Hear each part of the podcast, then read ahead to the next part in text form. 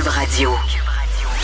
Salut tout le monde, j'espère que vous avez passé un bon week-end. Hey, euh, il reste 23 jours avant Noël. J'ai fait mon sapin en fin de semaine. J'ai sorti les lutins de Noël. On avait le droit, OK? On avait le droit. C'était le 1er décembre. Mais j'ai tellement ça, la tradition des lutins de Noël. Je tripe toujours les deux, trois prochains premiers jours, puis après ça, je sais plus quoi inventer pour euh, surprendre mes enfants le matin. Donc, mes lutins de Noël, en fait, ils font des affaires de plus en plus vêches. Plus Noël avance, plus ils sont passifs. Ce matin, on les a retrouvés pendus après le luminaire de la salle à manger force est d'admettre que le 22 décembre, on va les retrouver vaguement assis dans le corridor près des souliers. Je suis plate de même.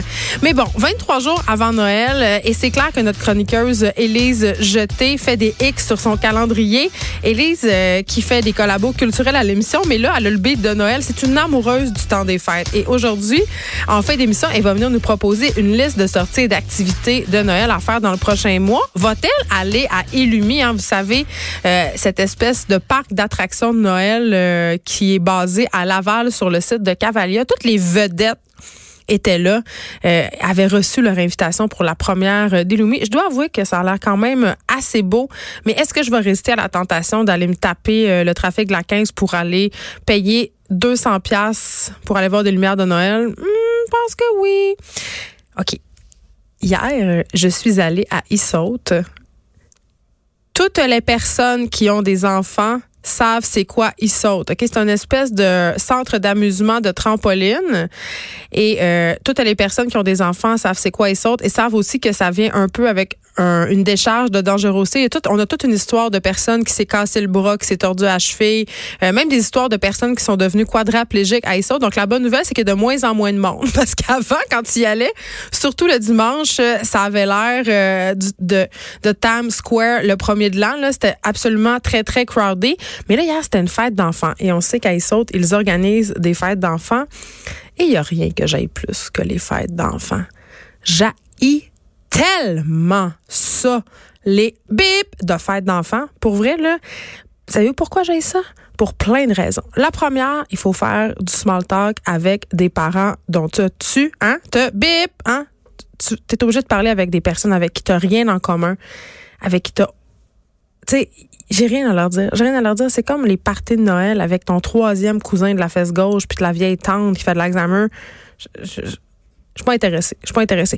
Mais quand même, je suis intéressée par mon enfant et par son fun. Donc, je me dis, je vais l'accompagner à la fête d'enfants. Je vais aller à Je vais parler avec des mères puis des pères dont je me bip je dois faire une confession. Hein, c'est beaucoup de confessions pour ce début de show. Euh, il était pas si J'ai quand même eu du fun. Euh, C'était des parents de l'école.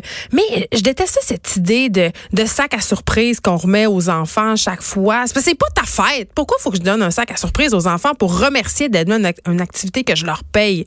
Aller à Issaute, genre, c'est ça le cadeau. Donc, ça vient vraiment me chercher. Je déteste ça. Je déteste aussi l'orgie de sucre, de bonbons, de gâteaux. Euh, je sais, là, j'ai l'air d'une grinch, là, mais y a rien qui me tombe plus sénère que de voir les enfants se bourrer de sucre, pas vouloir manger rien de santé après ça, avoir leur roche de sucre, déballer des cadeaux en série, des petits cossins dont on se fout, on achète ça pour se débarrasser, ils vont, ils joueront plus avec deux jours plus tard. Je sais pas, il y a quelque chose là-dedans que je trouve euh, d'un orgie de consommation qui me lève le cœur. c'est peut-être parce que Noël s'en vient puis que c'en est une orgie de consommation Noël, mais il y a quelque chose là-dedans qui me dérange profondément. Mais hier, j'ai fait un constat quand même parce que dans cette fête d'enfants-là, euh, il y avait une, euh, portion saut, hein, puisqu'il s'agit d'iSaut, euh, ce, ce centre d'amusement trampoline. Euh, moi, j'ai pris un, un, bracelet en même temps pour aller sauter avec mon fils. J'avais décidé aussi d'y aller avec mes autres enfants, puis de profiter du site avec eux pendant que mon fils était à sa fête d'amis. J'ai été assez flabbergastée de voir que la majorité des parents étaient assis sur le côté, OK? Euh, étaient sur leur selle, lisaient des livres, euh, s'en sacraient vraiment, vraiment, vraiment beaucoup euh, de ce que leur enfant est en train de faire. Il y a quand même un petit risque il saute là, que ton enfant se viande en bon québécois. Il peut se faire mal, il peut se tordre une petite cheville, mais au-delà de ça, pourquoi pas en profiter pour passer un moment avec son enfant? On dit partout que nos flots font pas assez de sport, que les kids bougent pas.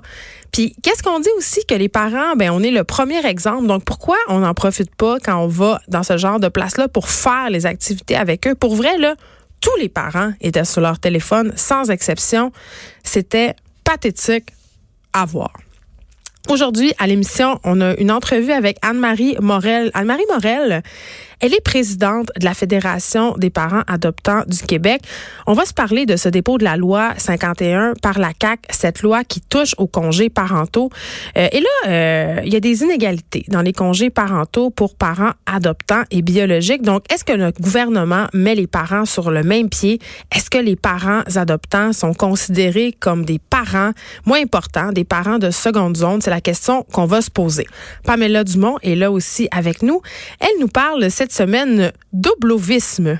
Hein? Et que c'est ça, l'oblovisme? Eh bien, c'est l'art de l'évitement.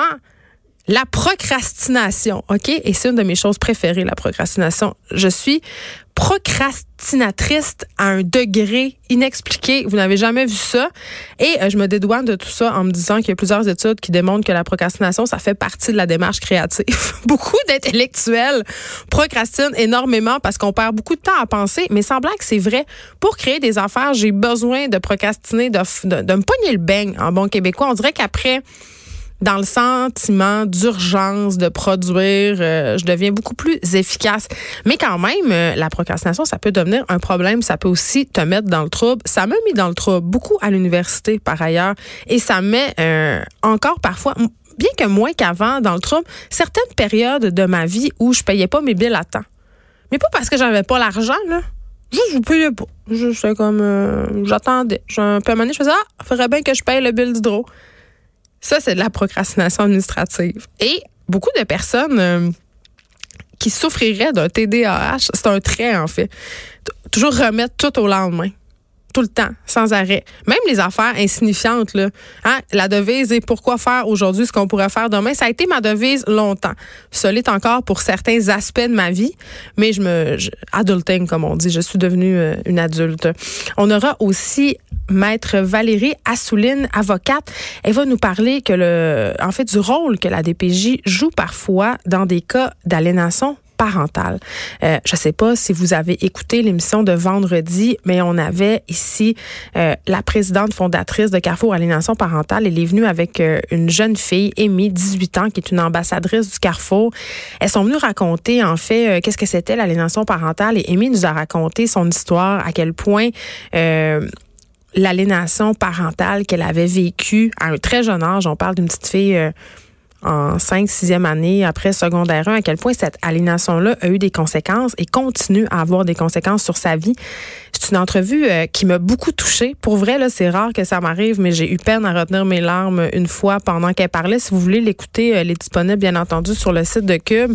Euh, ça donne des conseils aussi, des trucs euh, quand on pense qu'on est victime d'aliénation parentale. Et je crois que vous êtes plusieurs parce que j'ai eu énormément, beaucoup, beaucoup, beaucoup de courriels, de témoignages de personnes qui sont pognées avec ça, qui sont pognées là-dedans, dans des, des personnes qui sont pognées dans des situations d'aliénation et qui sont un peu, euh, comme on dit, euh, désemparées, euh, ne sachant pas trop quoi faire, ne sachant pas trop non plus qu'est-ce qui peut être qualifié ou pas hein, d'aliénation parentale, euh, il y a quand même différents comportements aliénants, parler en mal de l'autre parent, laisser entendre que l'autre parent est dangereux ou malade.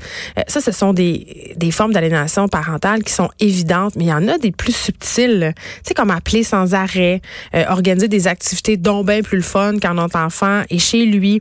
Tu sais, tout faire pour que l'autre parent passe pour un poche, c'en est des formes d'aliénation parentale. Et si je me fie au courriel que vous m'avez envoyé, cette forme-là -là, d'aliénation parentale qui est très, très subtile, elle est assez répandue et elle ne connaît pas de sexe. Je posais la question à la directrice de Carrefour. Je disais, est-ce que ce sont plus des pères ou des mères qui font de l'aliénation? Eh bien, c'est 50-50, vraiment. Donc, on parlera de ça avec Valérie Assouline, mais dans une perspective de DPJ. Euh, est-ce que la DPJ se fait avoir parfois par des parents aliénants? Marie-Hélène Gauthier et Coralie Laperrière seront aussi avec nous. Vous les connaissez pas. Euh, ce sont des membres d'un gym Econo Fitness Extra au féminin, donc un gym pour femmes qui est situé sur la rue Masson à Montréal. Et là, euh, Econo Fitness a décidé de de changer la vocation du gym et de le rendre mix. Ça fait pas l'affaire de plusieurs membres. Il y a une pétition qui circule j'ai déjà été inscrite à ce gym-là, pas dans le temps que c'était un écono fitness, mais dans le temps où c'était un énergie cardio.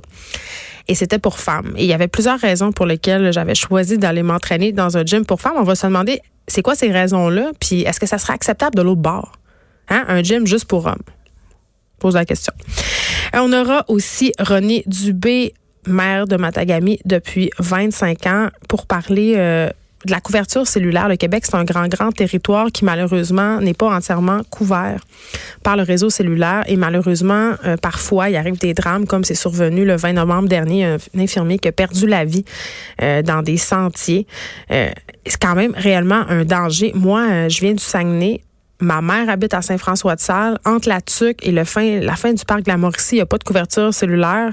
Je pense que maintenant, ils ont installé une tour, donc cet hiver, il y en aura, mais je sais qu'encore, jusqu'à l'année dernière, il n'y en avait pas. Et avant d'aller chez ma mère, à chaque hiver, dans mon, dans mon coffre de voiture, euh, j'installais des couvertures, de la nourriture, des chandelles, un kit de survie, là, au cas où je reste pogné là. Parce que si tu restes pogné dans le parc de la Mauricie puis que tu n'as pas cellulaire, tu peux attendre longtemps avant qu'il y ait quelqu'un qui passe et ça peut vraiment dégénérer tu peux avoir froid, tu peux avoir faim, surtout quand tu es avec des enfants. Et ça se passe en 2019 au Québec. Et j'ai envie de dire, si ces, situations-là se produisaient près des grands centres, on, hein, on adresserait la situation pas mal plus vite que ça. Joanie Gontier sera là avec nous pour. On parle de porno aujourd'hui. Pornographie et médias sociaux. Vaste programme, vous allez me dire.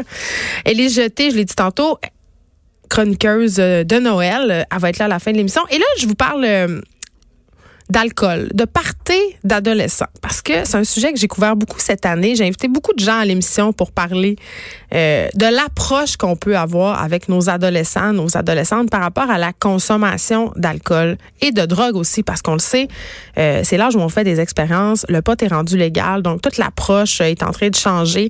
Euh, la discussion sur le pot doit avoir lieu au même titre que la discussion sur l'alcool, euh, la discussion sur les autres drogues, même si c'est illégal, vaut mieux en parler. Moi, j'ai toujours dit, euh, je crois que j'aurai une approche non répressive. C'est-à-dire que pour moi, ça va être assez facile, étant donné mon passé assez rock'n'roll, de dire à ma fille, ben écoute, euh, tu pourras consommer euh, telle quantité, il n'y a pas de problème. eh bien, ça m'est arrivé en fin de semaine et je vais vous dire en affaire, j'ai pas trouvé ça aussi facile que je le pensais au départ. Secondaire 1, petit party de pré-ado chez une amie de ma fille. Je l'assois à la table et je lui pose la question suivante, est-ce qu'il y aura de l'alcool? commence par me répondre non là, vous le savez, quand on est parent, on a un petit sixième sens qui clignote. Il s'est mis à clignoter, mon sixième sens. Et là, je dis à ma fille, je dis, écoute, tu ferais mieux de me dire la vérité. Et là, le chat est sorti du sac. Elle m'a dit, euh, oui, il va avoir euh, de l'alcool. La grande sœur de mon ami a acheté de l'alcool. Mais j'ai dit, comment la grande sœur de ton ami a pu acheter de l'alcool puisqu'elle n'a pas 18 ans?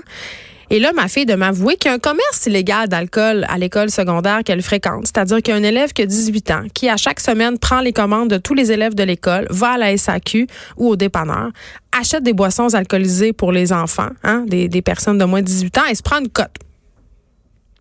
Donc, euh, c'est ça qui se passe à l'école secondaire de ma fille et ça se passe dans plusieurs établissements. Ça se passait dans mon temps aussi. Mais toujours est-il que là, comme parent, tu fais OK elle m'a tout dit ça. Elle m'a avoué qu'il y avait de l'alcool. Elle m'a rien caché. Maintenant, est-ce que je la laisse aller dans le party où il y aura consommation de l'alcool quand on sait que les parents seront pas là, que la mère est pas au courant? ça a été vraiment une longue discussion avec moi-même, avec ma conscience. Euh, moi et son père, on en a parlé, on est séparés, hein, je vous le rappelle. J'ai décidé de la laisser y aller j'ai décidé de la laisser y aller euh, et de d'établir une limite de consommation, c'est-à-dire euh, telle quantité. Puis je vous le rassure tout de suite, là, c'était une quantité très très infime. Donc elle est partie à son party. J'ai dit tu dois me donner des nouvelles, euh, tu dois me tenir au courant. Elle est rentrée à l'heure dite. Quand elle est rentrée, elle était bien correcte. Puis finalement, elle a fini par me dire, moi, j'ai pas trouvé ça si le fun que ça. fait, hein? Une preuve que l'approche répressive, ça donne rien que peut-être montrer euh, plus d'ouverture, ça nous donne des résultats plus intéressants, mais quand même, je voulais, je voulais vous confier ça parce que même si j'ai toujours un discours assez libéral sur la question, même si je prône la liberté, même si je me dis que nos enfants, ils sont à l'âge des expériences puis qu'on pourra pas les empêcher, quand ça arrive pour vrai, quand c'est ton enfant qui te demande de consommer, j'ai pas trouvé ça si facile.